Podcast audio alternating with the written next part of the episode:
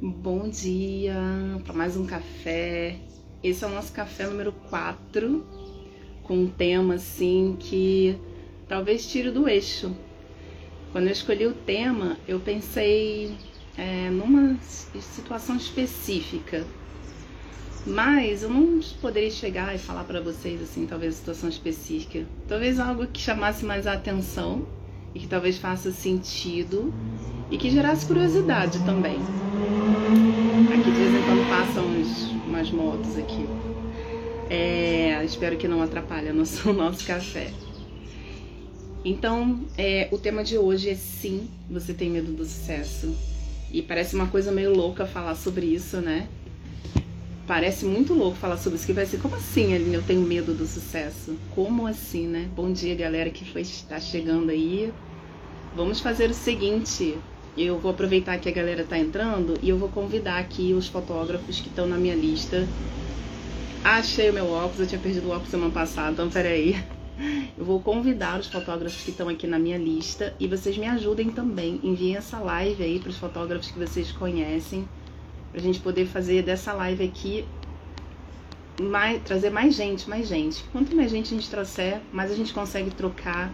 Vocês sabem que eu escuto vocês, as dúvidas aqui, é, às vezes eu chamo alguém ao vivo também para a gente falar sobre o, o, algo que tem a ver com o tema, né? Então, conforme eu vou falando aqui, conversando com vocês, pode ser que surja uma coisa, nossa, eu também sinto assim.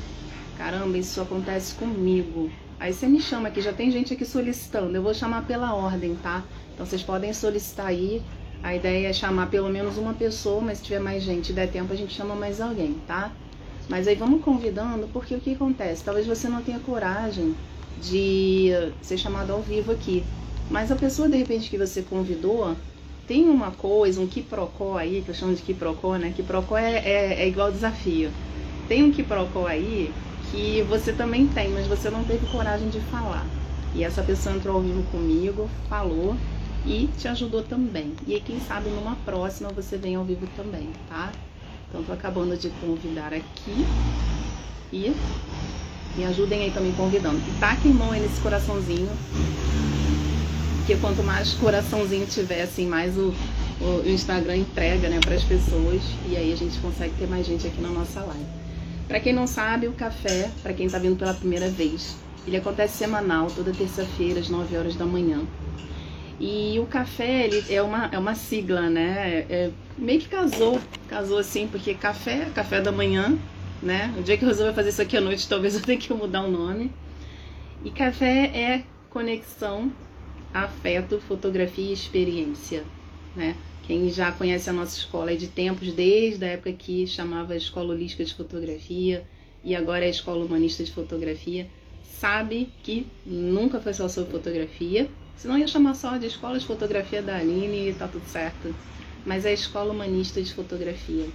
E aqui a gente cuida do fotógrafo de uma forma integral, né? Desde a, a parte física, mental, emocional, energética, espiritual.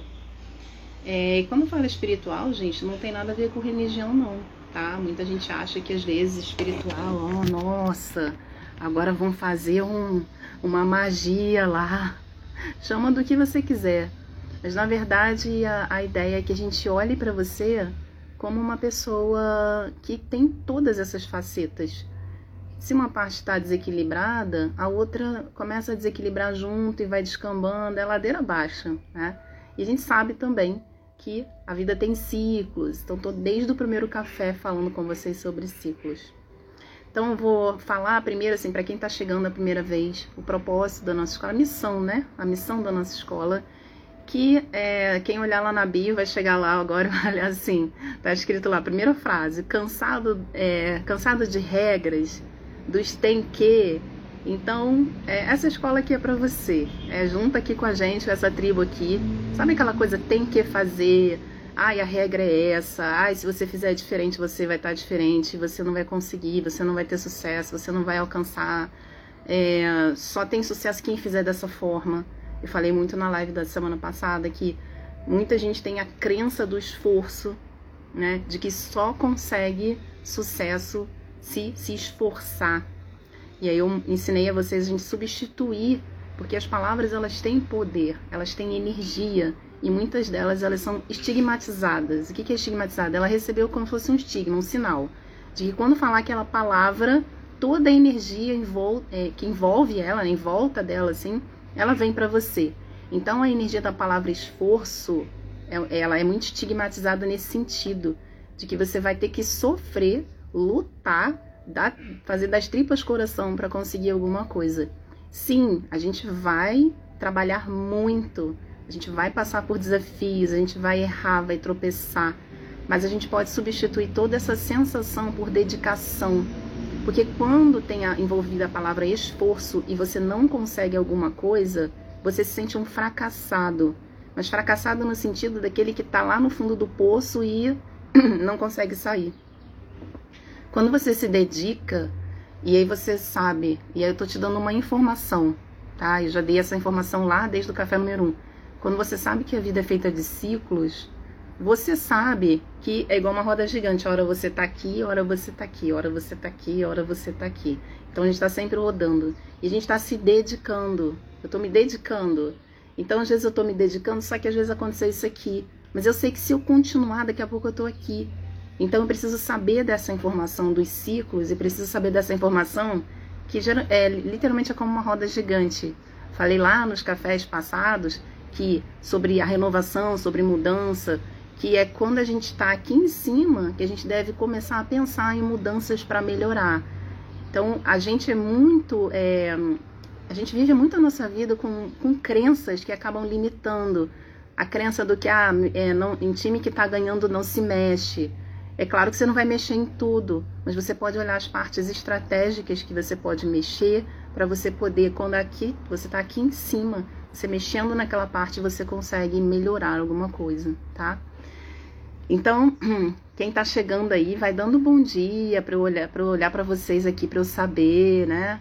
Ó, teve gente que já enviou solicitação aqui para participar. Já já, gente, eu vou chamar alguém que queira falar, que queira conversar, bater um papo aqui. Me deem um bom dia. Um bom dia bonito, um bom dia criativo, com um emoji criativo aí. Qual é o emoji mais criativo você pode entregar aí para mim? Me dá um bom dia para eu saber que você tá aí. Que enquanto eu tava falando aqui, um monte de gente foi entrando e acabei não lendo, tá? Acabei não vendo. Então me dá um bom dia para eu saber quem tá aqui, quem tá me ouvindo, quem não só entrou e saiu, tá?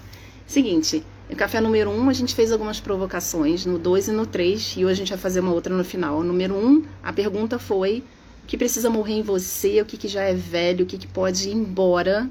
E aí vocês vão ver que isso tudo tem a ver com o tema de hoje, né? O tema de hoje é sim, você tem medo do sucesso. Ah, quem não sabe, o tema fica aqui em cima. Se você clicar aqui, tem o, o tema. Sim, você tem medo do sucesso. Bom dia afetivo, gostei. então, número um, a gente falou sobre é, a gente a provocação final foi o que, que já pode morrer em você, o que, que pode ir embora para que algo completamente novo nasça na sua vida. E tem tudo a ver com o que a gente vai falar hoje. Lembra que eu falei? Os cafés eles são com qual série de Netflix? Assiste um episódio, assiste outro, assiste outro, porque eles têm tudo a ver. Quem não assistiu, a gente tem duas novidades. A primeira já está prontinha lá, é só a gente encaixar lá direitinho. A gente está lá no Spotify, só procurar lá, procura Café com Aline Lery, vocês vão achar. Porque você pode vir aqui assistir ao vivo, depois você pode ir lá no Spotify, que a gente vai baixar os áudios e vai colocar lá, tá? Quem entrar lá agora, por exemplo, vai ter só um áudiozinho de boas-vindas, mas essa semana a gente vai colocar os áudios de todos os cafés lá para você. Então tem gente que falou que isso veio a ideia, né? Quem me deu a ideia foi a Melbinha até. E junto com algumas, alguns, alguns alunos falando assim pra mim, nossa, Aline, eu vou pro. Eu tava indo lavar roupa e escutava você, eu tava indo pro mercado e escutava você. Então é aquela coisa, e faz sentido. Você escuta a primeira vez aqui, você tá alerta, tá consciente, depois você coloca isso, sei lá, vai pro mercado, vai para algum lugar. E a nossa mente, hoje a gente vai falar sobre isso, a gente trabalha ela de duas formas. A gente trabalha ela no consciente e no, no subconsciente. Então, você percebe que quando a gente não está ligado nas coisas e a gente vai escutando, às vezes, até uma meditação, alguma afirmação, aquilo vai entrando no nosso subconsciente. Então, vai ter o café no Spotify e a segunda coisa, a gente vai botar também no YouTube. A ideia é de colocar no YouTube também, porque quem já segue o canal lá vai ver que todas as lives passadas, aquelas que eu fazia semanais também, toda quarta-feira à noite, tá tudo lá. Tem uma playlist de lives lá e os cafés vão entrar lá. Então, o primeiro café a gente falou sobre ciclos e o que, que pode morrer, né? E aí quem acompanhou foi justamente uma semana antes da gente mudar o nome da escola. E a, energia, né, não é que mudou, mas a energia ela potencializou, ela ficou mais poderosa ainda. Café número 2, qual o primeiro degrau que você vai subir? Eu falei muito sobre você é, não olhar a escada toda, apenas dar o primeiro passo. Talvez você aí não esteja exatamente onde você quer estar ainda. Talvez você não esteja fazendo o que você quer. Talvez você não tenha os clientes que você quer ainda, tá? Mas você não pode entrar nesta frequência, tá? Mais para frente lá a gente vai falar sobre algumas coisas mais de física quântica. Existe uma coisa chamada frequência do desprezo. O que é a frequência do desprezo? É você desprezar e não agradecer aquilo que você já tem, por mais que não seja exatamente aquilo que você quer, aquela, vamos dizer assim, resultado final. E resultado final não existe, né, gente? Porque quando a gente chega lá no resultado final, a gente quer outra coisa. Mas a frequência do desprezo diz sobre isso. E aí, se você não está sendo fiel no, no, pouco, entre aspas, que você tem, você não vai ser colocado no muito. Então a regra é essa. Não desprezar aquilo que você já tem, aquilo que você já fez. Ah, mas a minha câmera é de entrada ainda. Ah, mas a minha lente ainda é do kit. Eu tenho alunos que fazem fotos incríveis. E não é mentira, porque eu já mostrei aqui para vocês, quem quiser desce mais lá no feed, a maioria dos meus alunos do Além do Olhar, eles têm câmera cropada, lente do kit. Então, assim, não é desprezar o que você já tem, é agradecer. Todo sentimento, todo, presta atenção, todo sentimento, ele tem fome mais dele mesmo, entende? Então, se eu agradeço, eu gero aquela, aquela frequência de agradecimento no meu entorno, no meu campo vibracional, mais coisas vêm para que eu tenha motivo para agradecer.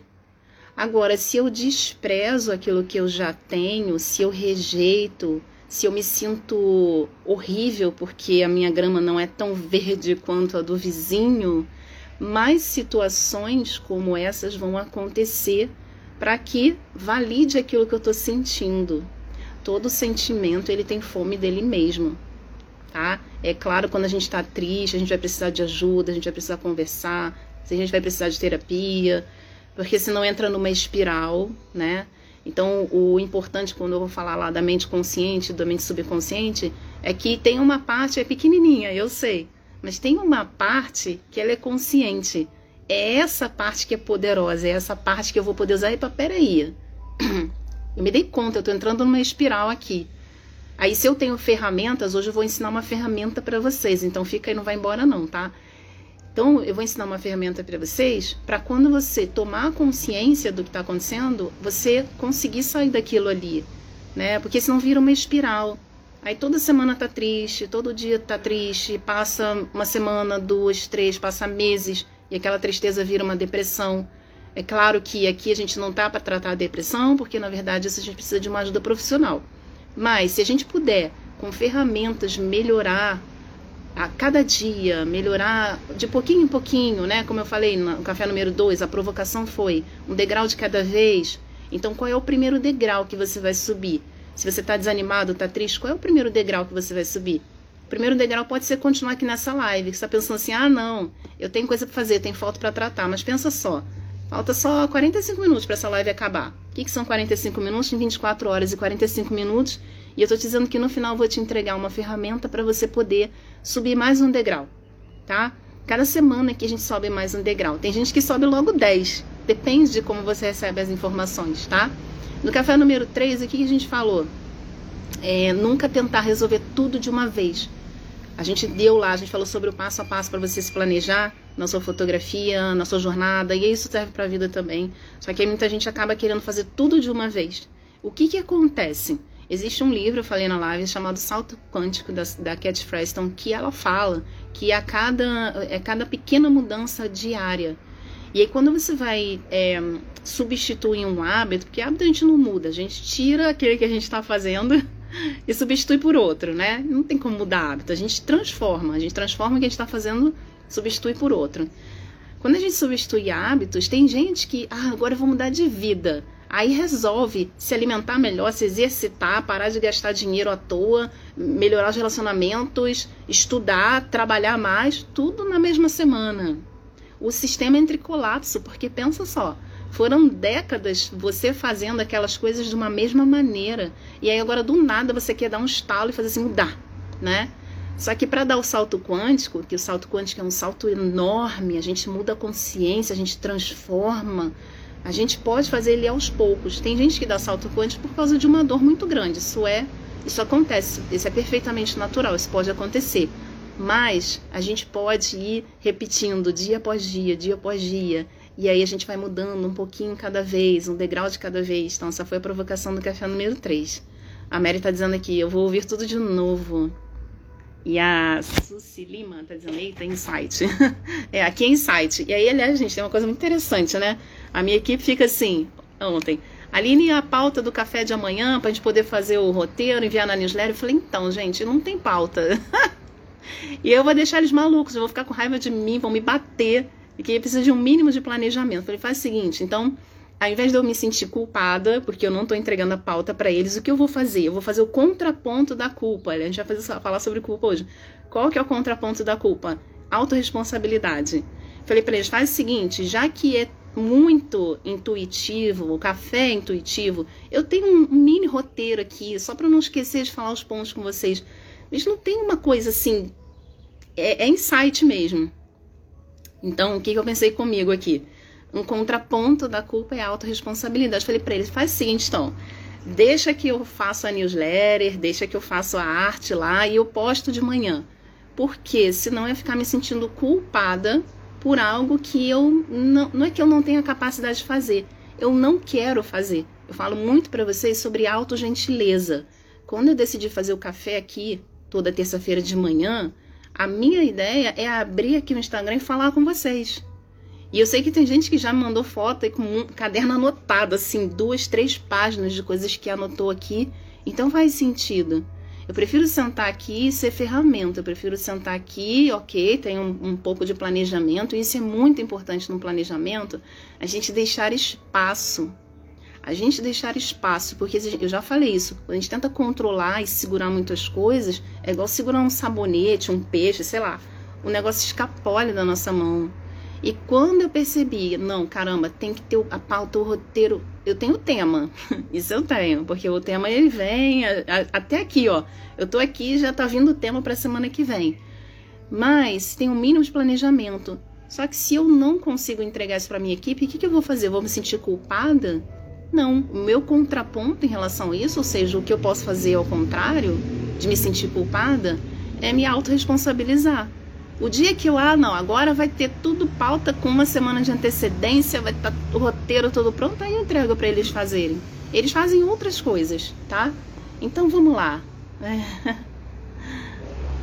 Isabela, nossa, você salvou minha vida semana passada. Eu não salvei não, Isabela, você salvou, porque você se deu a oportunidade de estar aqui escutando. E eu me lembro de você, quando você falou que quase estava desistindo por conta de uma questão com uma cliente sua, não é verdade? Fica aqui hoje, porque a gente vai falar sobre essa, essa questão da culpa também, tá? A Mary, enquanto eu preparo o ensaio, Aline fica no meu ouvido como o grilo falante do Pinóquio. Muito bom. Então é o seguinte, gente, me ajudem aí, vamos aumentar o número de pessoas aqui dessa live. Aproveitem, convidem, taca a mão no coração, que eu consigo ver daqui se esse coração tá subindo. Me ajudem aí. Semana passada a gente falou sobre planejando fotografia e resumo, né? Primeiro ponto é essência, olhar para dentro, tá? Que é quem olha fora sonha, quem olha dentro desperta. Pra gente começar um planejamento, a gente precisa olhar para dentro, porque senão eu vou ficar olhando a grama do vizinho e aí eu vou achar que a dele é melhor e que o jeito dele fazer é melhor e aí eu vou acabar sendo alguém que eu não quero ser, na essência. Número, ponto número dois, clareza, né? Quem não sabe, é, como é que é? Tem uma frase até que é do Alice no País das Maravilhas: quem não sabe para onde vai, qualquer caminho serve.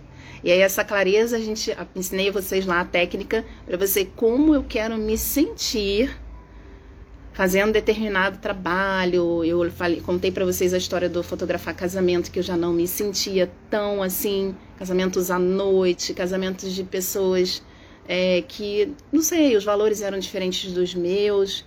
E eu gosto de fotografar mais casamento. Eu gosto de fotografar a história, né? Então botei lá o que, que eu quero, como eu quero me sentir. Acabei indo, me voltando muito de 2017 para cá para fotografia de família.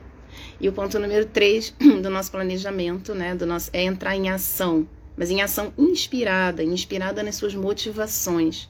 inspirada naquilo como eu quero me sentir. Bom, se eu quero me sentir fotografando mais os bebezinhos, e eu contei a história para vocês, eu fiz um projeto chamado Natural Newborn, onde eu escolhi 10 famílias e eu passei, assim, dois, três meses só fotografando bebê e postando aquilo e gerando um movimento. E aí tem dois tipos de pessoas, tá? Olha só, presta atenção nisso. Veja qual tipo você é e nenhum dos dois é, é o mais certo ou o mais errado, tá? É só como você vai entender as suas ações. Primeiro, primeiro tipo de pessoa é aquela que primeiro precisa planejar tudo para depois dar um primeiro passo. Não tem certo, não tem errado. E tem o segundo tipo de pessoa, é o que vai planejando enquanto age. Eu sou mais esse tipo de pessoa. Eu tenho um igual o roteiro aqui da live, se você olhar aqui tem tópicos. então esse é o tipo de pessoa que age enquanto está planejando. Tá aqui os tópicos, está planejado, mas aí aqui os insights vêm, tá? Então geralmente essas pessoas tendem a criar coisas mais diferentes. Agora, quem faz, quem primeiro planeja tudo para depois agir, tem a tendência a ter tudo mais sob controle, tá?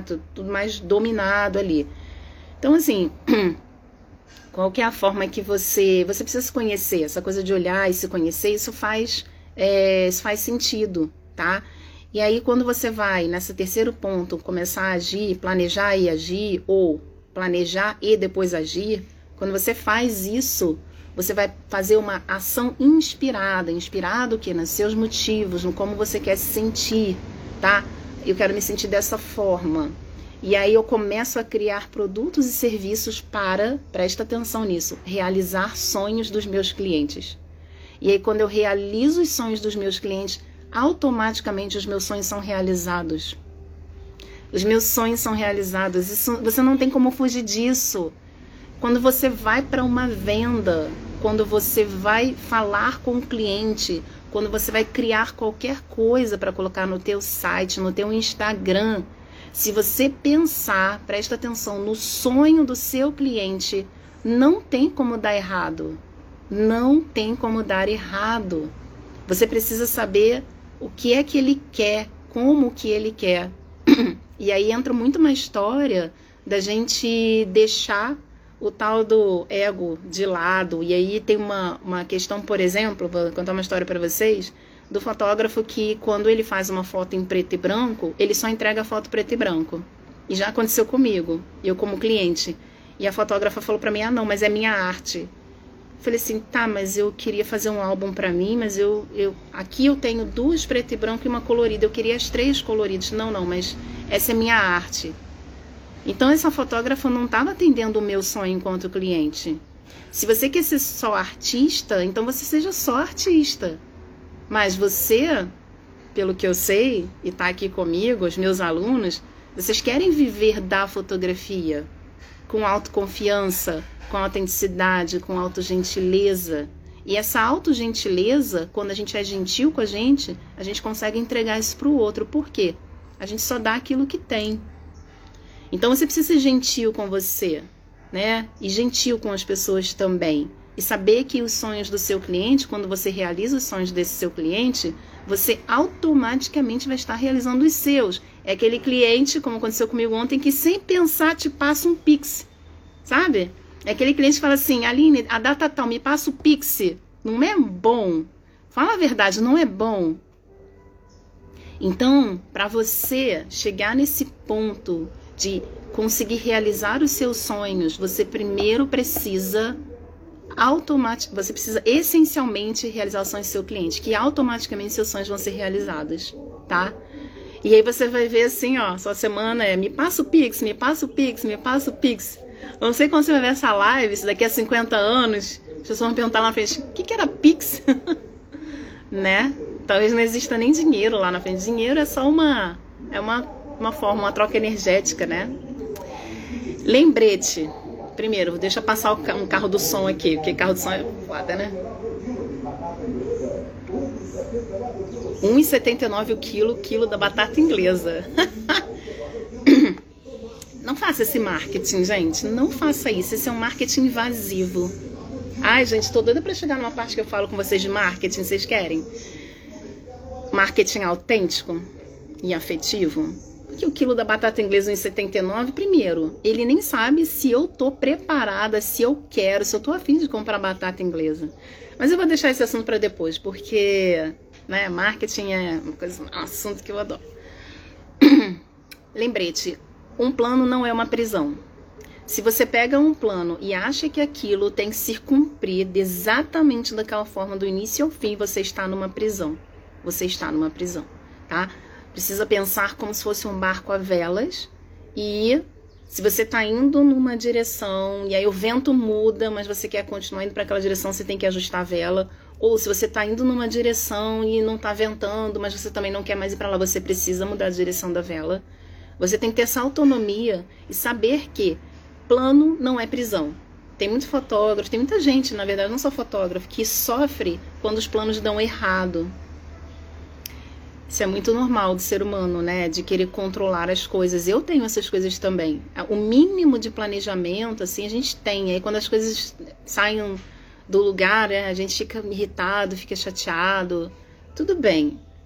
Mas a gente não pode se fazer refém da, da, do próprio plano, do próprio planejamento. Por isso que quando as pessoas falam de planejamento, falam de, um, de uma ideia de você fazer a revisão de tempos em tempos. Então, por exemplo, planejei no domingo a agenda da semana toda. Agenda da semana toda, até sexta-feira. E algumas coisas até a próxima semana. E aí, todo dia à noite, eu olho aquela agenda, ver se está ok, se está fazendo sentido, né? Quando a gente falar de, de uma forma mais profunda de planejamento, quando a gente quer um objetivo, a gente divide ele em metas. E aí aquela meta é diária, sabe? Naquele dia você divide o seu dia para você se tornar um realizador dos teus sonhos e não um fazedor. E aí quando eu falo sim, você não, você tem medo do sucesso, percebe a seguinte, o seguinte padrão. No seu dia, você está, você está mais fazendo coisas do que realizando ou você está mais realizando do que fazendo? Qual é a diferença entre fazer e realizar? Existe o tal do fazedor nato. O que é o fazedor nato? Ele só faz um monte de coisa. Ele está sempre apagando incêndio. Ele está sempre com foto atrasada para tratar. Ele está sempre para responder os clientes. É, eu já fui uma fazedora nata. E eu não estou falando que eu me curei disso. Eu estou dizendo para vocês que eu tomei consciência e daí eu consigo gerenciar melhor.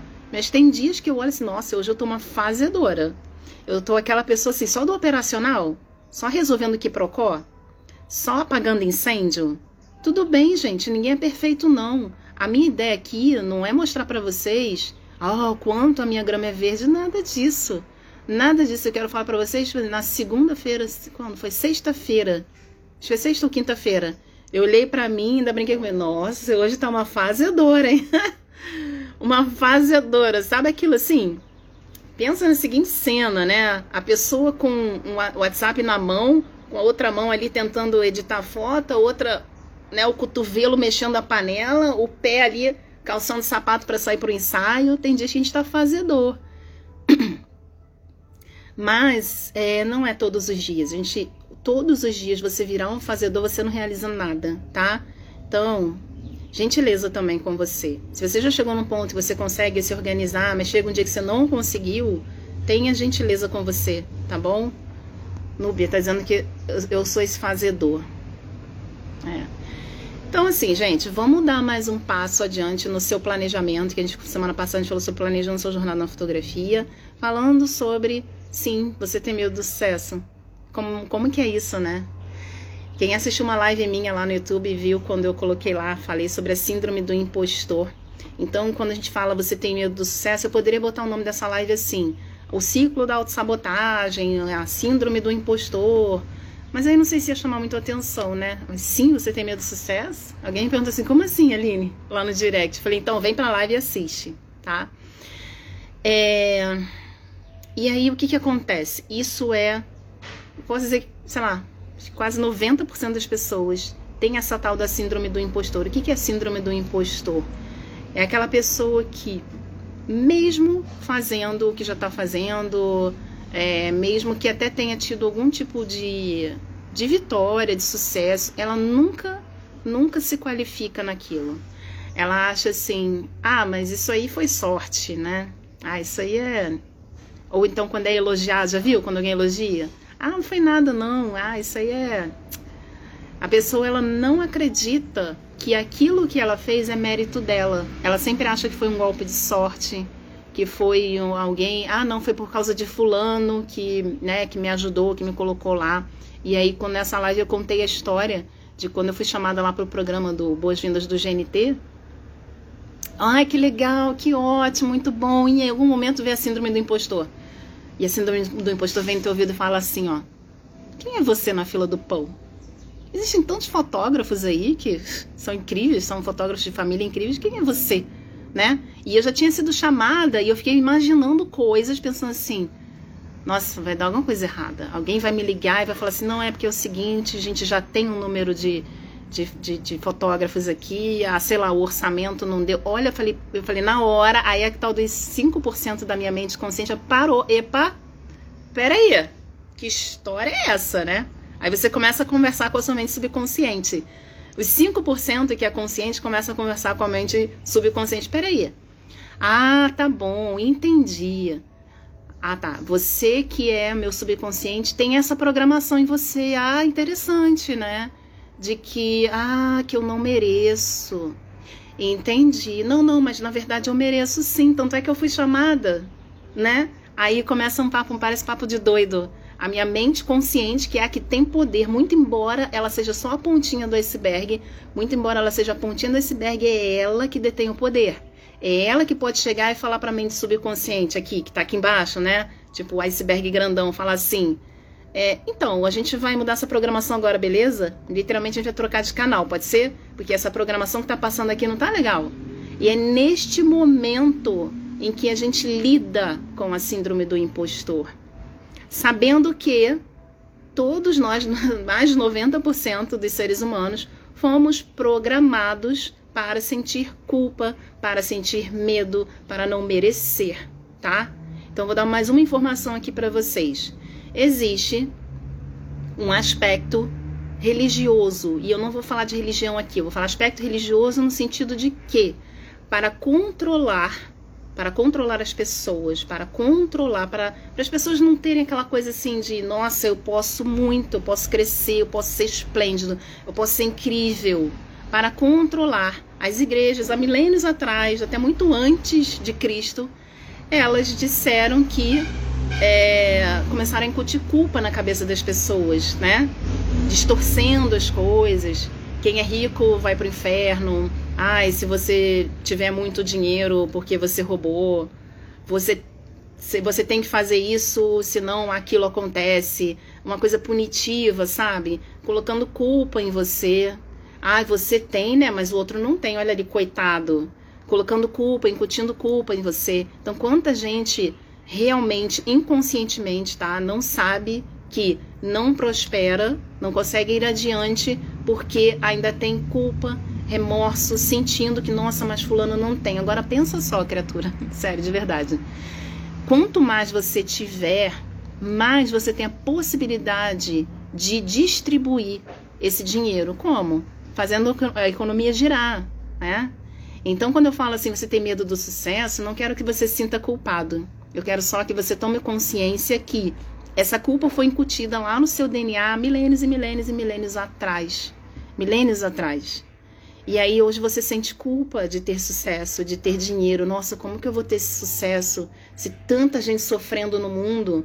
Aí você fala assim, não, mas eu não penso assim não, ali. Não, pensar conscientemente não. Mas isso está dentro do seu subconsciente como está dentro do meu. Qual que é a diferença? É que no momento em que eu me sinto culpada, eu me sinto uma farsa, uma impostora, nossa, porque tem tanta gente mais, tão mais qualificada do que eu, por que, que eu fui lá fotografar no programa Boas-Vindas do GNT?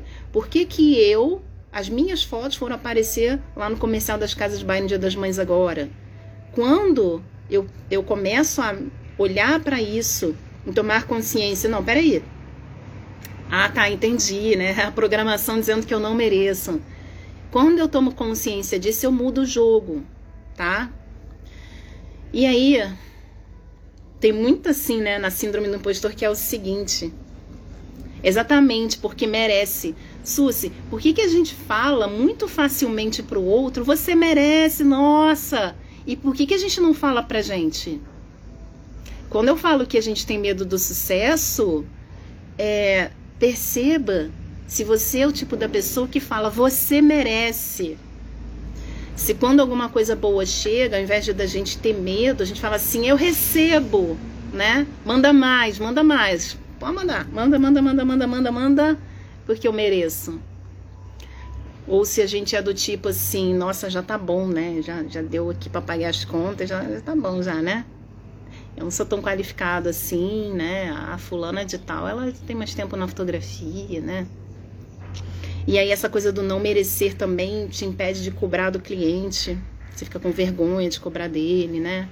Porque em algum momento ele vai descobrir, olha só o pensamento, ele vai descobrir aquela sua falha, e aí você pensa assim, nossa, ele mal sabe que eu tô cheio de foto dele para tratar aqui, mas eu, sei lá, tô jogada aqui no sofá, que hoje eu tô com preguiça. Hoje eu tô aqui, abri uma, uma lata, uma pote de Nutella, tô passando no pão. Daqui a pouco eu vou comer três pratos de sopa.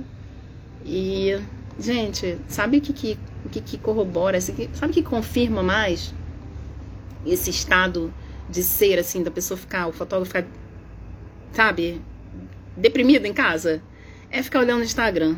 Gente, o Instagram é uma máquina muito boa, mas também ele é uma máquina da depressão, né? E ali o que está acontecendo ali, gente, é só 2% do que é a vida da pessoa. Ela posta ali aqueles 10 segundos de fama ali, aquela foto que ficou ali lá no feed, depois ela vai viver a vida dela, cheia de que procó e desafio, tá?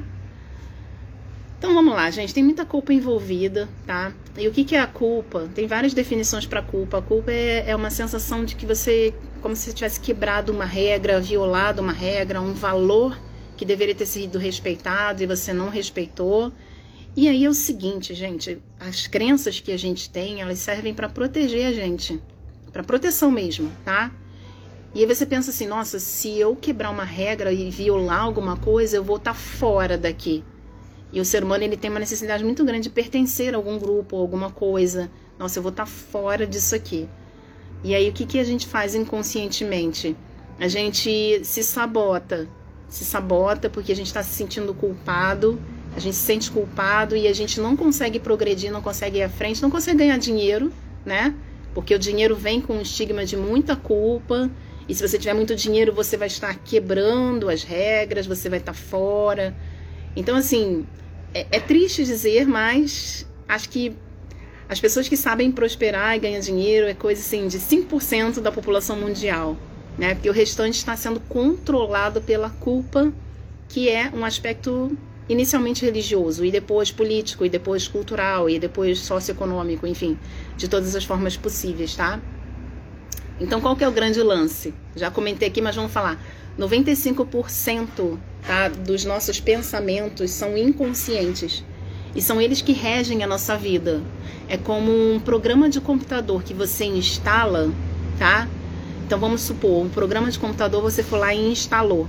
Ele é, ele rege aqui 95% do seu computador. Só que é o seguinte, eu, minha parte consciente, 5%, ou seja, aquela pontinha do iceberg, eu posso escolher decidir chegar aqui agora e tum, deletar aquele programa e substituir por outro. Tá? Ah, Aline, é tão simples assim? Não é, não é, é simples, só que é um desafio. Por quê? Eu vou ensinar para vocês já já como a gente vai cancelar isso tudo aí e uma técnica é para vocês treinarem, tá? Porque isso é um treino. Hoje, amanhã, depois de amanhã, e depois e depois de amanhã, e depois, e depois, e depois, e depois, e depois. Toda a tua jornada aqui nessa vida é hoje, amanhã e para sempre. É simples, sim. É simples. Só é desafiador quando você vai colocar em prática. Porque a pessoa coloca em prática um, dois, três dias e depois esquece. Então, como eu falei aqui já algumas vezes, o aprendizado ele vem por é, forte impacto emocional. Então, tem gente que muda muito rápido, às vezes, quando sofre um impacto emocional, por repetição. Né? A repetição, a gente tem a tendência de fazer uma coisa, uma mudança mais gentil. E aí, quando você chega aqui, no, nossa, daqui a um tempo, você, nossa, caramba, há um tempo atrás eu pensava desse jeito, agora eu não penso mais, eu consegui evoluir nisso aqui. Mas como você foi fazendo de pouquinho em pouquinho todos os dias, hoje, amanhã e sempre, sempre, sempre, sempre, Você, caramba, aí dá aquela sensação de um salto quântico. Então, uma coisa bem legal é manter coisas assim escritas, né? Eu tenho, um ano atrás eu peguei um caderno que eu tinha como fosse um diário, né? É um grimóriozinho, é bonitinho, você eu compro para escrever algumas coisas ali, como eu tô me sentindo e tal. E eu fui pegar de um ano atrás e falei, nossa, caramba, que salto quântico da forma que eu pensava para agora, sabe? Porque eu fiz muita coisa, eu trabalhei muita coisa. Então é muito legal. Então, na síndrome do impostor, quando você se acha impostor, uma das coisas que vão te ajudar muito, duas coisas, tá? A primeira delas é, é uma coisa, eu, eu sou a favor mais da gente fazer de dentro para fora. Mas tem uma coisa que é de fora para dentro e que ajuda muito, porque em algum momento foi algo que você entregou de dentro para você e as pessoas gostaram. Então, uma das coisas que ajudam muito nessa coisa da síndrome do impostor é você olhar todos os seus clientes que já mandaram depoimentos para você agradecendo, gente emocionada. Isso ajuda muito. Sabe por quê? Porque às vezes, até a Isabela estava aqui comentando, ela teve um problema com uma cliente, se sentiu arrasada com a desistiu da fotografia. Ali a síndrome do impostor veio assim, tá vendo? Não te avisei. Você não tinha capacidade. Desiste logo isso aí, minha filha. Você é uma impostora. Imagina que você vai. Então, naquele momento, a síndrome do impostor veio, vral, queria arrancá-la da fotografia, né? E aí eu falei para ela, dei a dica que é a mesma que eu vou dar aqui. Olhe para o que os seus, seus clientes antigos e outras pessoas já falaram de você. E na semana que aconteceu isso, né, que a Isabela falou, eu também estava passando um desafio e, enfim, eu olhei e falei, peraí, essa pessoa está falando isso, mas ela é uma. Olha quantas centenas de alunos eu tenho. Eu vou parar outro dia para contar. Eu não sei, eu acho que eu já tive mais de 5 mil alunos. Eu não sei, juro, eu vou parar para contar. Porque eu dou aula desde 2011. Eu tenho mais de 5 mil alunos, com certeza. E eu falei, cara, uma pessoa? Não, peraí. Não. Aí vem a parte consciente. Porque senão, gente, se a, a síndrome do impostor tá lá dentro de você, isso é um fato, tá? Isso é um fato. Você não controla isso, você só aprende a lidar. Por que, que ela tá dentro de você? Porque isso foi colocado no teu sistema DNA há milênios. Esquece isso. Não tem como pegar isso e arrancar. Você tem como lidar, ok? É, então tá bom, né? Ok. E aí, nesse momento, você escolhe, tá? Então, lembrando, é um iceberg, tá? Tá lá no mar. Essa, essa, esse topinho aqui, é, vamos supor, o iceberg todo é a nossa mente. Esse topinho aqui é a mente consciente. É só 5%. Aí dali para baixo é subconsciente, algumas coisas mais profundas, inconsciente que a gente nem tem acesso. Às vezes tem acesso através de, ter, de sonho, nem terapia, sonhos, coisas que vêm. Enfim, e aí você sabe que aconteceu alguma coisa, parou, beleza, para para pensar, se desidentifica, tá? Ela tá escrevendo aqui, Isabela. Eu, eu fiz isso e logo depois fiz um casamento e essa semana recebi mensagem de muito amor e agradecimento da noiva que já me solicitou um álbum. É isso, né? E eu ensino os meus alunos a vender amor como ensino. Gente, ontem eu fechei mais um álbum. Daqui a pouco eu vou lá no grupo falar com eles como foi a negociação. Incrível, simples, simples, simples, simples. Só treinar mesmo, tá? É treinamento mental. É treinamento mental. São duas coisas, tá? Não é só uma nem só outra. É a técnica, né? Técnica de venda. Isso precisa ser trabalhado. E a segunda coisa é o seu treinamento mental. Ou seja, você como ser humano. Não adianta ser só uma ou só outra. Muita gente fala mal aí da lei da atração porque não sabe usar. Mas você tá aqui nesse café, você, você, é, você teve um passo. Eu quero mudar, eu quero me transformar. E aí, sei lá, você tá me conhecendo pela primeira vez, eu não sei. Ou então você é meu aluno e aí já nem se lembrava de mim de repente caiu aqui na live. Se você tá querendo mudar e você, mesmo inconscientemente, você usou a lei da atração e eu tô aqui falando com você, né? Isso aí é papo para outra história, mas vamos lá. É, vamos fazer o seguinte. Vou te trazer um conforto emocional aqui. Quando eu digo que você tem medo do sucesso, isso não é culpa sua, tá? É algo inconsciente. É algo inconsciente. Então, nessa hora você pergunta assim: ah, ok, o que, que eu faço agora, né? Eu vou ensinar para vocês agora uma técnica e depois eu vou chamar alguém aqui para falar comigo. Tem alguém solicitou. Se tiver ainda aí, eu chamo, tá? O que fazer com a culpa? Tem vários sentimentos que a gente pode trabalhar, tá, gente? Mas onde eu trabalhar especificamente com a culpa? O que, que eu posso fazer? Eu já dei uma informação, duas informações importantes para você. Primeiro é que você não tem culpa. Isso é uma coisa que já está no seu sistema, é um programa, ok. Mas eu te dei uma segunda informação, que 5% desses seus aí que são conscientes pode ser o responsável por desinstalar esse programa do teu computador. Pronto. Como que a gente vai fazer isso? Lembra que eu falei, é simples, é simples a técnica. Vou ensinar aqui dois minutos para vocês. Mas você precisa treinar hoje, amanhã e para sempre. Hoje, amanhã e para sempre. Hoje, amanhã e para sempre. Hoje, amanhã e para sempre. Repetição, tá bom? Então vamos lá. O que fazer com a culpa e com todos os sentimentos, né, de não ser merecedor, de não ser digno, né? Porque senão fica lá no, no fica assim, na superfície, aí alguém alguém vê você fazer um monte de, de trapalhada, um monte de coisa, aí aquele amigo mais sincerão assim, que chega assim: "Ah, você não quer ter sucesso, não, as merdas que tá fazendo", né?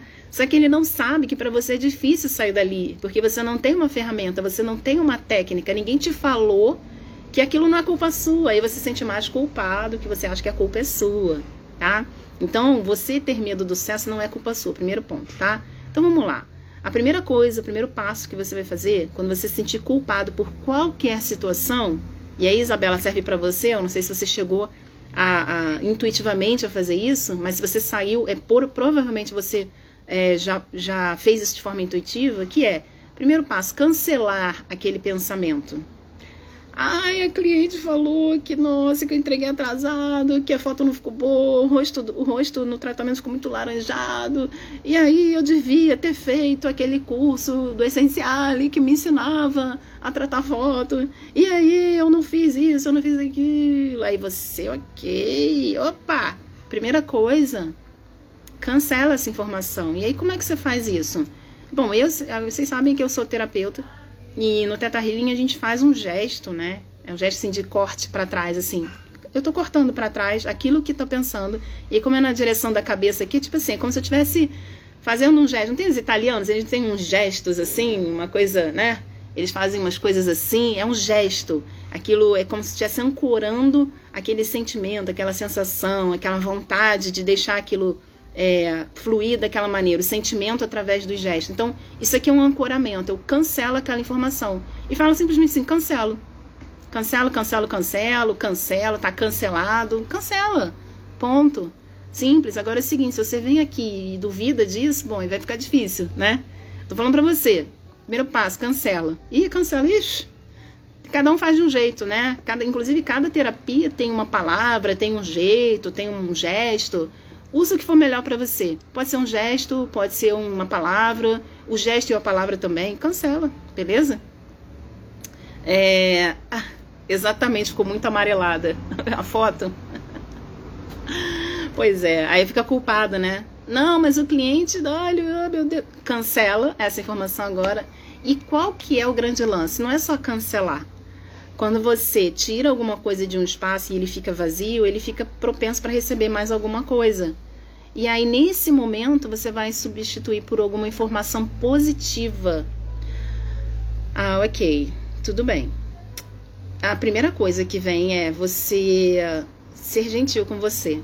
Ok, naquele momento eu fiz o melhor que eu podia com a consciência que eu tinha no momento.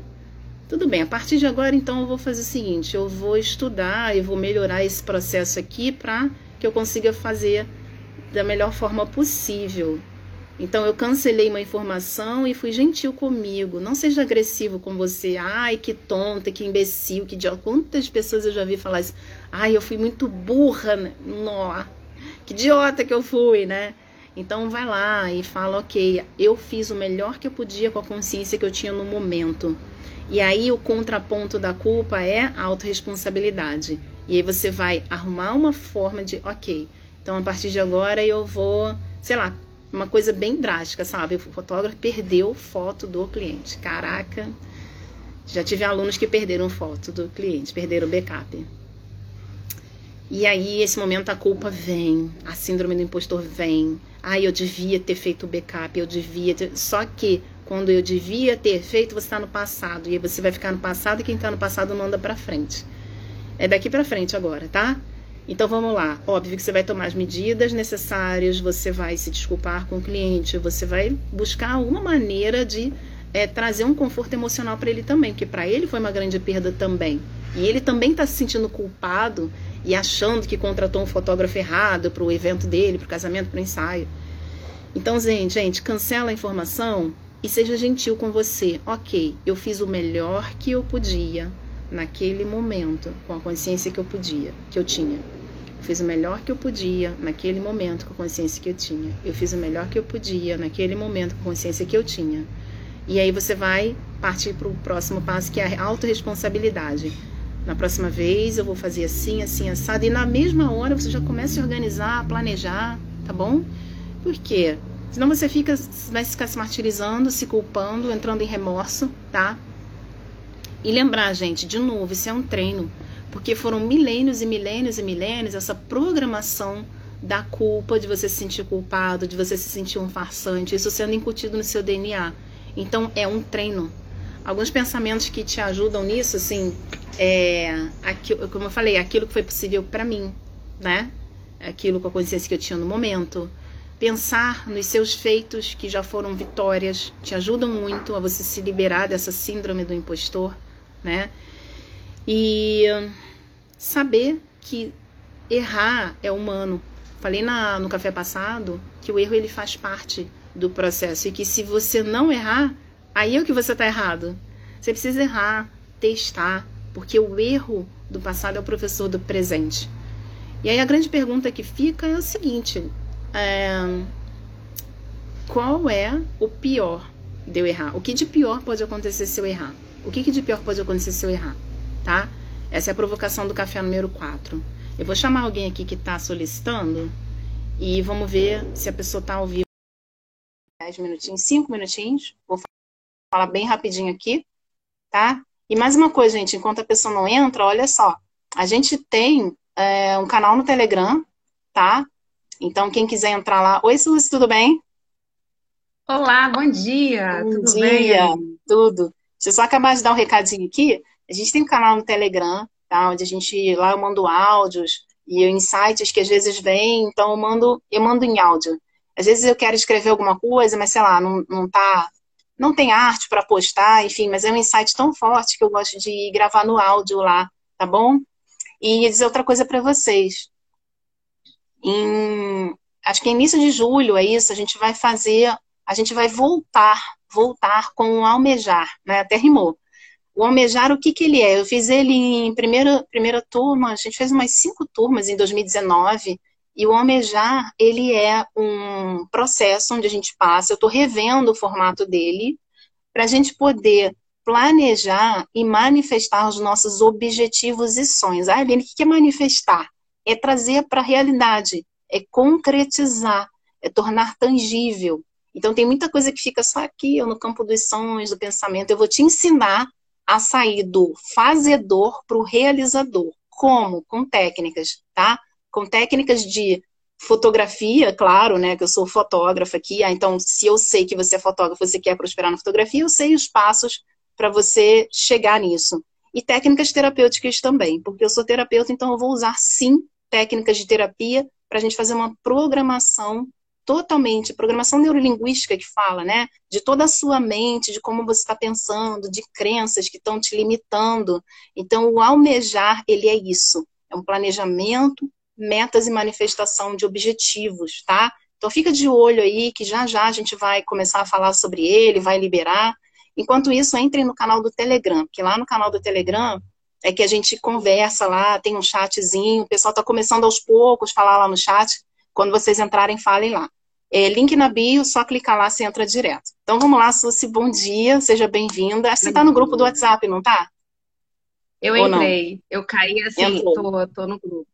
Eu não sei como eu entrei, como eu cheguei até, mas eu sei como, é, não sei, não lembro. Eu fiquei aqui enquanto eu estava ouvindo, eu fiquei assim, como que eu cheguei? Mas eu sei da minha busca. Eu tenho buscado constantemente é, planejamento, melhorar planejamento, melhorar estratégia. Eu quero voltar com o ritmo que eu já tive um dia. E que por alguns desafios da vida eu acabei dando uma desacelerada no, no ritmo que estava indo. E assim, e aí eu comecei a buscar, buscar, buscar, buscar, eu cheguei em você.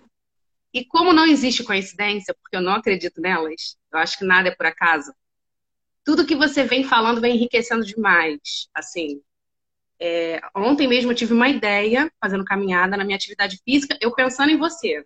Porque, assim, é, é interessante quando as pessoas causam impacto na gente, que elas vão junto com a gente quando a gente está relaxada. Eu estava relaxada, eu lembrei de você.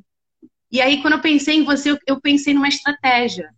E aí, quando Uau, eu pensei na estratégia, eu bom, penso, é, pensar na estratégia só não adianta. Eu preciso colocar isso em, né, em, em ação.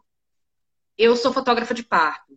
Eu amo parto. Eu me mudei cinco anos atrás para uma cidade onde eu não tinha muito campo, não tinha demanda. E aí eu tive que vislumbrar outra área. Eu, eu fiquei na fotografia de escola, e eu tive sucesso, graças a Deus, no, na, na fotografia escolar.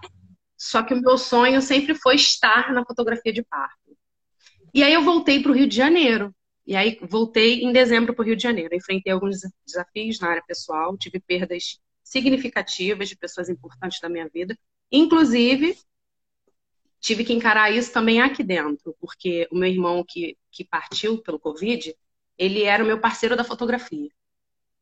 E aí, é, e aí eu tive que encarar, assim, na verdade eu não, não tive que encarar. Num sonho eu recebi uma comunicação que eu acredito que tenha sido do, do caminho espiritual, dele falando para mim, aqui eu paro, mas você segue.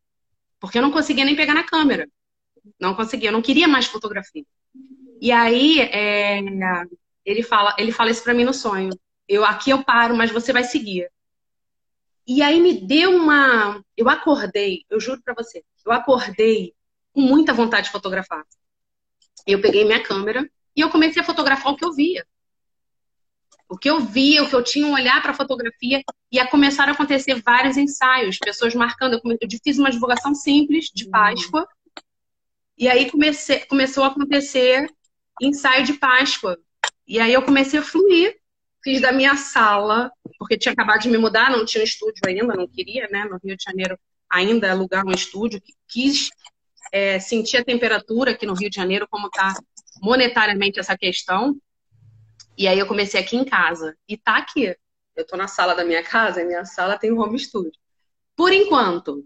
Porque, assim, é... eu creio que com tudo que eu tenho recebido, olha, você falou, eu tô com duas páginas eu falei, eu falei.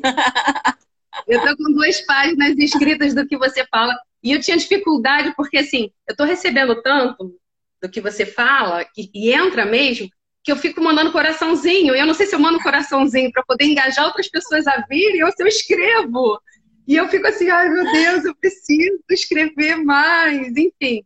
E aí, voltando no parto, a ideia que eu tive na caminhada é, do que eu estava dizendo foi sobre parto. E aí, é, você falou, me conta, eu vou contar.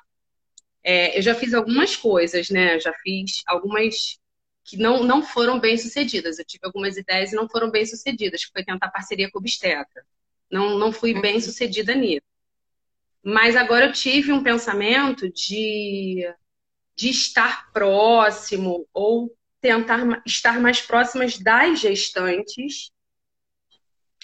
É, não, eu estou pensando se eu, se eu vou estar na maternidade, porque o que, que eu pensei? Eu pensei de estar num lugar e oferecer o meu trabalho.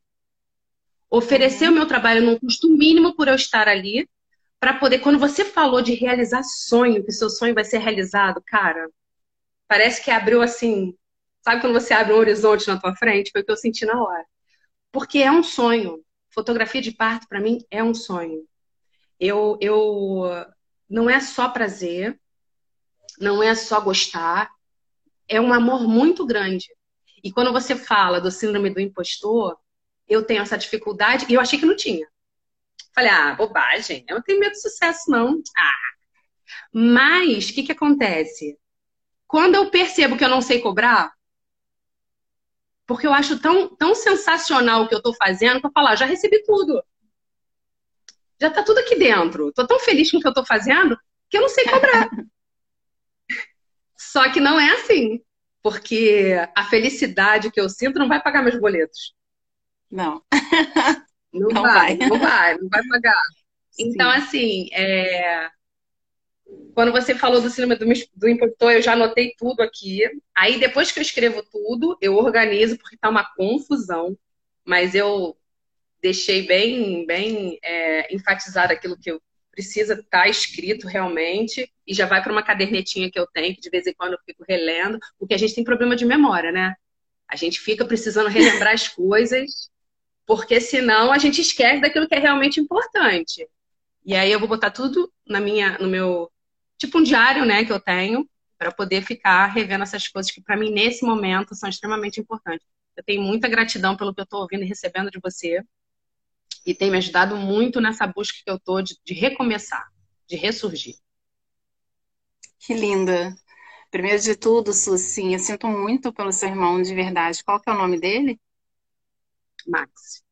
Max. Eu sinto muito e eu sinto, eu sinto realmente, eu te falo, porque eu também já perdi pessoas assim, é, já perdi pessoas, não exatamente, elas não partiram, outras sim, mas pessoas que eu já fotografei junto e eram parceiros e eram e as pessoas foram embora e são ciclos, então eu sei o que é refazer tudo, inclusive tudo, né? Aí vem a parte toda burocrática de empresa, de tudo, de nome, de logo, de reposicionamento. Eu assim, eu, eu te entendo exatamente, eu sei exatamente o que você sente, de verdade. A segunda coisa é essa coisa da, que você falou da memória, né? A gente é, não é que a gente tem um problema de memória, é que de fato só fica o que é essencial. Mas tem muita coisa que é essencial a gente acaba perdendo, por isso que eu falo para os meus alunos, isso é meio que uma regra. Veio para o curso, cara, separa um caderno para o curso, sabe? Faz ele bonito, escreve o nome do curso. A gente, enquanto ser humano, é aqui é, no plano físico, a gente tem algumas necessidades, e uma delas é essa coisa de crer é, de ver para crer, de ancorar coisas fisicamente. Então, anotar alguma coisa é um ancoramento, no sentido, quando eu estou anotando, aquilo parece que está né, fixando. Então, assim, continue anotando, passe a limpo. Eu, quando estudo alguma coisa que eu gosto muito, eu gosto de escrever à mão mesmo. Eu, eu uso lápis, a galera sabe, aqui eu tenho até dois aqui, que é meu aluno já sabe, é o lápis 6B que é um lápis super gostoso de escrever. Então, assim, eles estão sempre por aqui. Se não está no cabelo, assim, amarrado, igual o português da padaria, assim, o lápis, ele está sempre aqui. Isso aqui é muito interessante. Como eu falei, a gente, enquanto serviço, a gente precisa de um ancoramento. Esse lápis, para mim, é um ancoramento. No momento que eu pego esse lápis, cara, eu sou a pessoa mais estudiosa do universo. Então, esses rituais, assim, nós somos seres ritualísticos nesse sentido de precisamos disso. Então, é importante realmente você manter as anotações. E para a questão da cobrança, eu vou te dar um, um download, vai baixar um download agora no seu sistema. Eu sempre falo para os meus alunos lá do Além do Olhar, que é o nosso curso lá de direção afetiva, é o, é carro-chefe da escola, né? É direção afetiva, vendas humanizadas, e a gente está entrando agora com marketing autêntico também. Só que para eu chegar na parte de vendas e marketing, eu preciso primeiro fazer eles sentirem muitos os cursos de fotografia fazem é, cursos assim, de online, fazem ao contrário, eles ensinam você a vender e depois ensinam você a se conectar, fotografar, uma coisa, né? Só que lá no início, primeiro, primeiro módulo eu falo uma coisa e é uma aula maior, claro, que a gente só tem alguns minutos, mas trazer para você a consciência de que você é a guardiã das memórias mais caras dessas mulheres que você está entregando para elas ali algo que, pensa só, se você não existisse, elas não teriam. Ah, Aline, mas tem tanto fotógrafo de parto. Ok, mas a vida, assim da mesma maneira que te trouxe até aqui nessa live, a vida vai te trazer até elas. E se você deixar de existir hoje, se você parar a fotografia, não, não vou mais fazer. Algumas dessas, algumas dessas mulheres, muitas dessas mulheres vão ficar sem o que você tem para entregar. E quando a gente deixa a síndrome do impostor se apossar e tomar conta da gente dessa forma, de ah, mas tem tantas pessoas na fotografia de parto, tem mesmo, tem muita. Fotografia de família, então, é só o que tem. Meu Instagram pula fotografia de família. Mas o que a gente tem que pensar é que essas mulheres, elas são mulheres que têm a vida delas, elas não estão ali é, seguindo milhares de fotógrafos. A gente é que tá. Eu, eu que tô, porque eu sou professora de, de fotografia. Mas aquela ali, de repente, nem sabe que existe uma forma de fotografar parto, que, da forma que você entrega, e que talvez mais 15 façam da mesma forma. Ok, gente, quantas pessoas tem que fazem a fotografia do jeito que eu faço? Afetiva, com conexão, com empatia. Zilhões de fotógrafos fazem uma fotografia como eu faço. Só que tem um componente aí que é essencial, que é você. E aí, esse você, se sai de cena, essas mulheres vão ficar sem a guardiã das memórias mais caras da vida delas. E quando eu falo mais caras, é porque a gente tem, de novo, eu falo sobre o poder das palavras, caro tem esse estigma de que caro é caro, né? Caro. Quando a gente fala assim, meu caro amigo, né, minha cara amiga, é caro no sentido de que é muito valioso. Então, quando um cliente fala para mim, falava no passado, nossa, está muito caro, eu ficava extremamente ofendida. Hoje eu adoro, nossa, é caro. É caro porque ele não sabe falar, às vezes não tem um jeito, mas quando eu penso na palavra caro, é no sentido de valioso. Eu recebi um áudio da, de, uma, de uma cliente minha essa semana, que eu mandei a proposta para ela, é uma festa, é, é uma amiga minha, tá? Então não faço mais eventos muito à noite, mas eu mandei para ela que é uma amiga e eu vou lá, enfim, é uma festa, eu vou estar junto. E ela falou assim, Aline, o seu trabalho é tão delicado. Ela ela não teve coragem de me chamar a fotografar a festa dela à noite. Eu falei, ah, Juliana, para com isso. É porque é muito diferenciado e eu vi ali, o que eu vou fazer com você é, é nessa festa eu não vou investir muito realmente, é só para poucos amigos, meu aniversário de 40 anos, mas eu quero que você fotografe a minha família, eu e o meu filho. Ou seja, ela não me contratou para a festa porque ela viu que ah, vai ser e talvez o valor ali, ela não queria investir muito, talvez o valor da fotografia fosse 50% do valor da festa, não sei. Mas olha, olha a consciência que eu plantei na, na, no coração dela, não digo nem na cabeça, no coração. Caramba, fotografar com meu filho, dentro da proposta que eu faço do cotidiano poesia. Então, o jeito que você fizer, Suzy, é o, é o seu jeito, é o jeito que está certo. E não é que eu vou convencer as pessoas de que meu jeito está certo mas eu mostrar a minha visão para elas da forma que eu acredito, pode fazer elas, ah, mas eu não sabia que podia fazer assim. Eu achava que ensaio era aquela coisa de posar. A gente precisa estar em constante comunicação com as pessoas da forma que a gente acredita. Valores, crenças, princípios.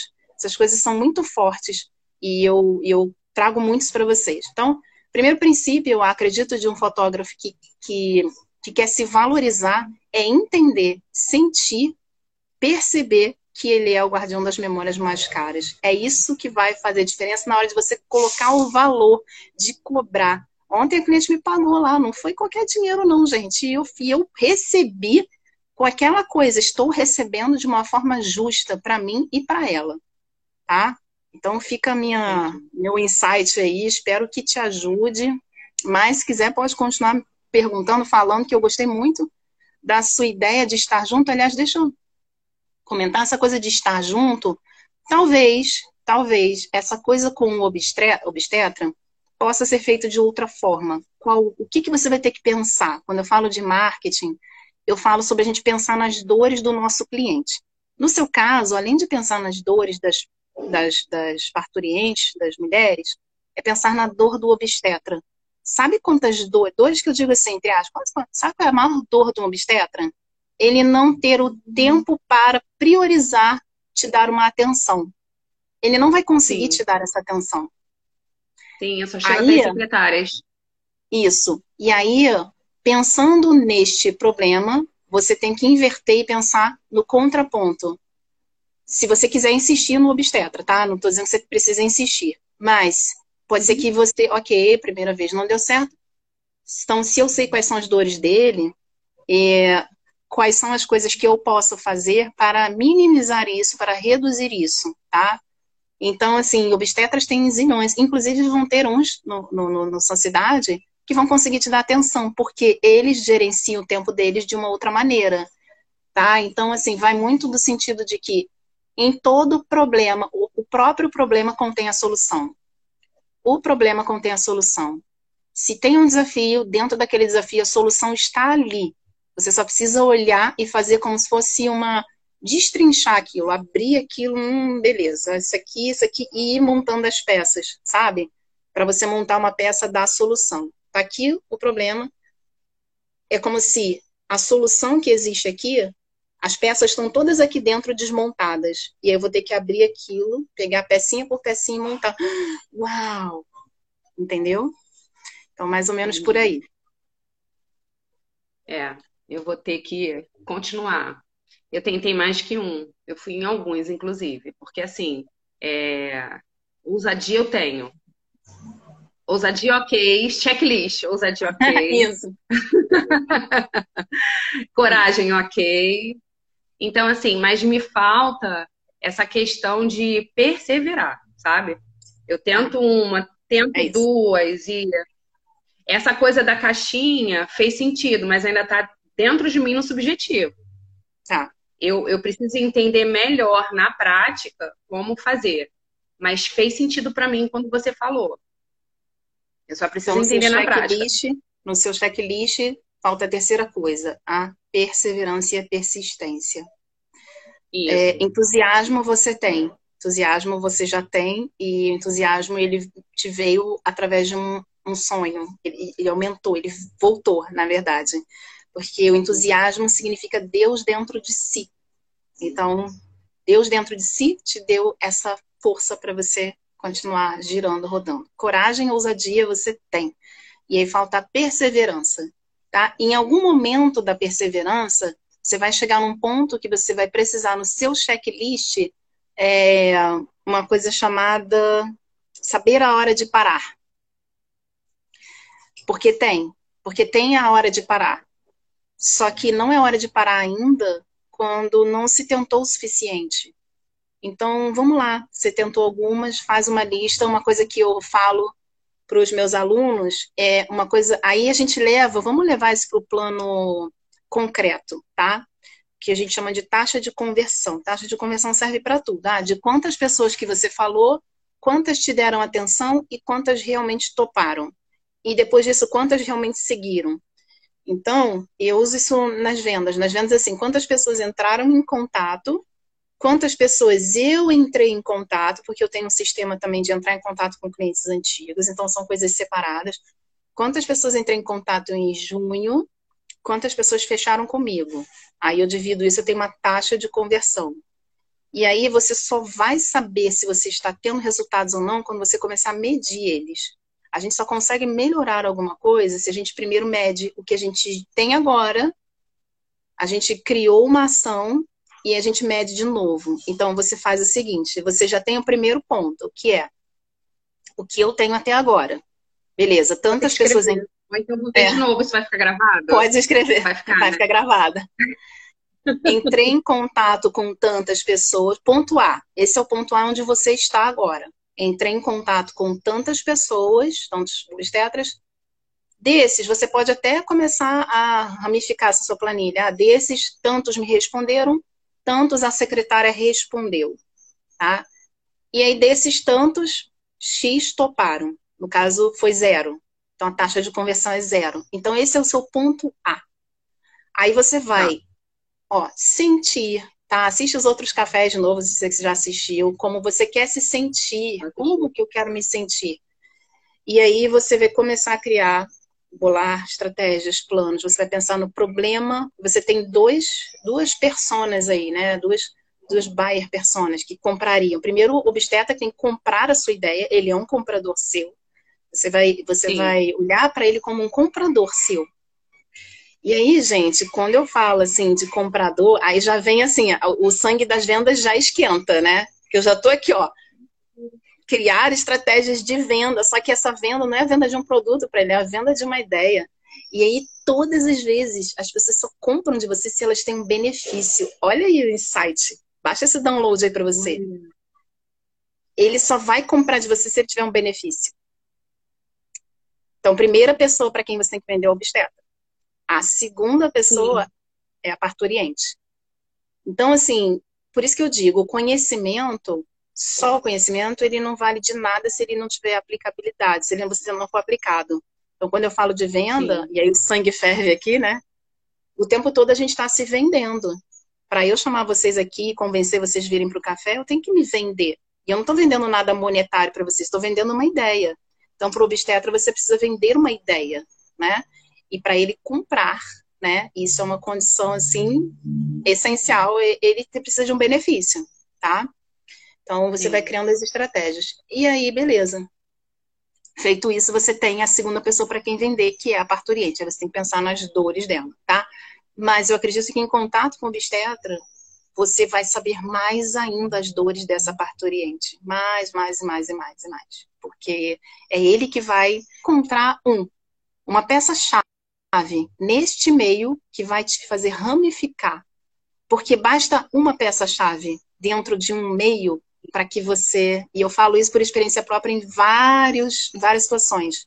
Inclusive na fotografia, eu me lembro quando em 2011 eu sentir como eu queria me sentir. Eu falei, cara, eu quero me sentir assim. Eu não sabia nada de lei da atração, sabia nada disso, eu fiz intuitivamente.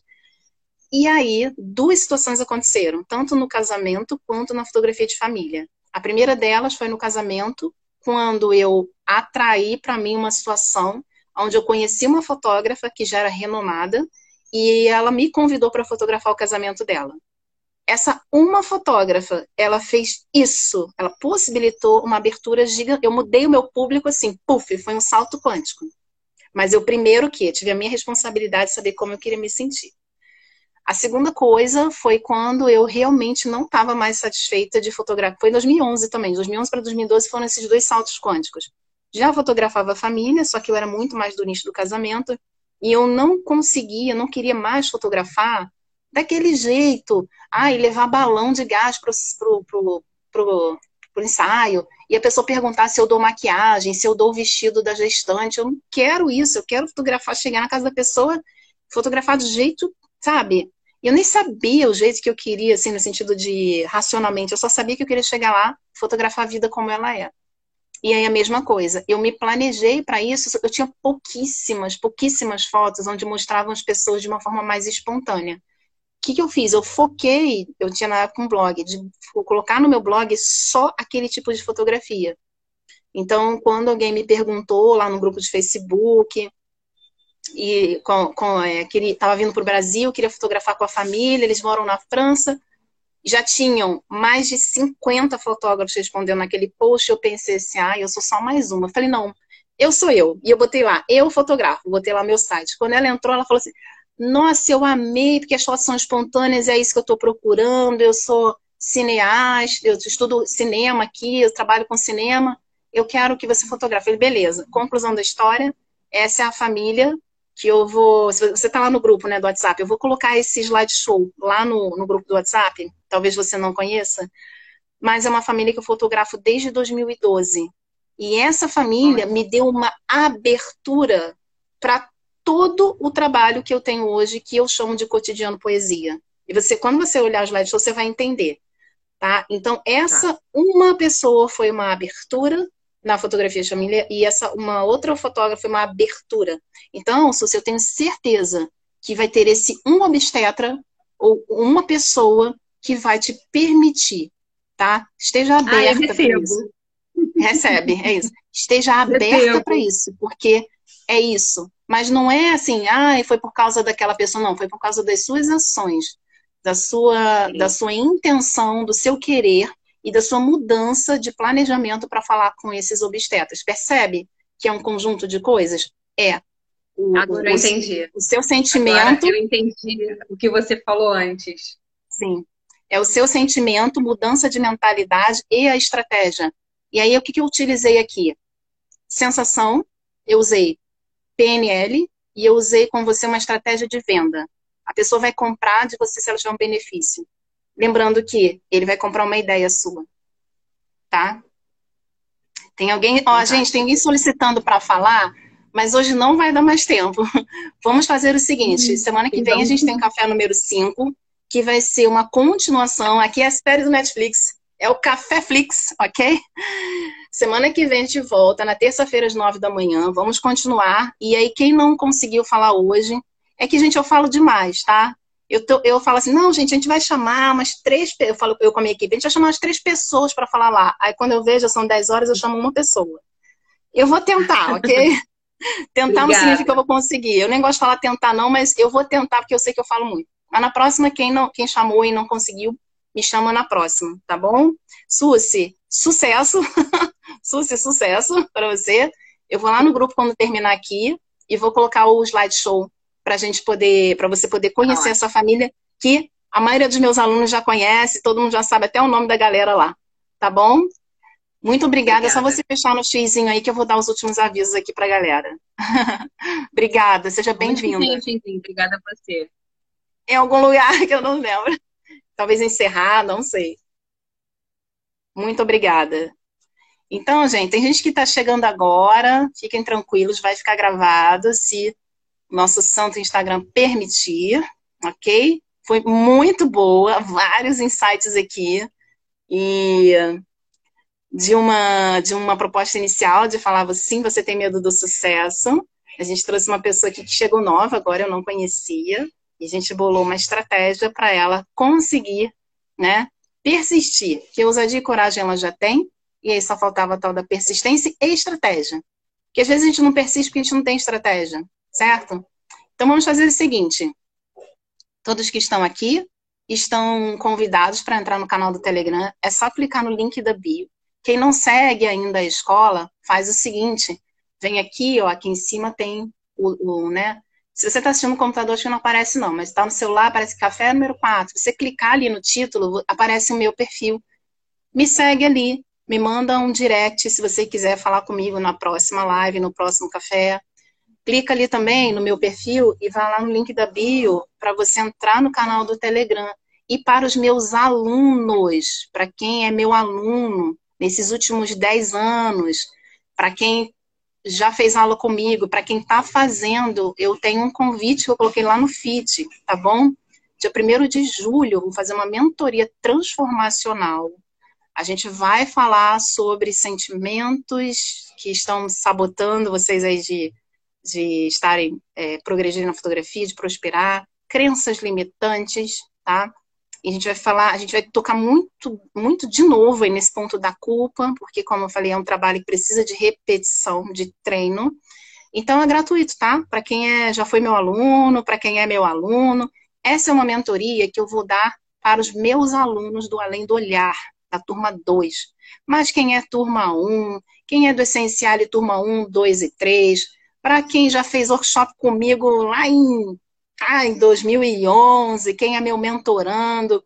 Eu tô passando o carro do da reconexão aí, catando todo mundo de novo de volta, vem para cá. Dia 1 de julho, às 7 horas, ao vivo, vai ser pelo Zoom. Nós vamos ter práticas, exercícios, tá bom? E o outro convite, esse é só para quem já é meu aluno, para quem já foi aluno. E o outro convite, aí esse é mais para frente. A gente está vendo com a equipe aí que dia que a gente vai, fazer, vai lançar o Almejar, versão turbinada 2.0, tá? Quem quiser fazer de novo, faz, beleza? A gente vai fazer uma. Um, um, como que a gente vai fazer o Almejar? Ele já foi pago, ele já foi gratuito. Dessa vez a gente vai fazer uma coisa bem legal que eu fiz no passado, que chama contribuição consciente. Então, assim, ah, Aline, eu não posso, não sei o quê. Vai muito da consciência de cada pessoa, o quanto você pode contribuir para você poder receber a contribuição imensa que é o almejar. O almejar, ele é para a gente fazer planejamento e manifestação de sonhos e objetivos. Então, aliando técnica, aliando mudança de mentalidade, aliando terapias, meditações, lives, né? Que as lives fazem toda a diferença, tá bom? Então, o almejar, ele vem aí em julho, Tá? A gente só vai definir ainda certinho a data que a gente vai colocar para vocês à disposição e também como o formato dele, como vai ser. Tá? Antigamente era uma semana, talvez a gente mantenha nisso aí, só vou mudar algumas coisinhas para melhorar, tá bom? Então, muito obrigada, nos vemos aí no próximo café, café número 5, na próxima terça, tá bom? E quem não está no grupo do WhatsApp, me chama lá no direct que eu coloco você lá, tá bom? Esse grupo do WhatsApp não é só para aluno, não é para todo mundo aí que tá aí, tá assistindo as lives, depois quer trocar uma ideia, falar alguma coisa, no grupo do WhatsApp a gente consegue, tá bom? Beijo grande para vocês. Vou deixar gravado aqui. Até terça-feira. Tchau, tchau.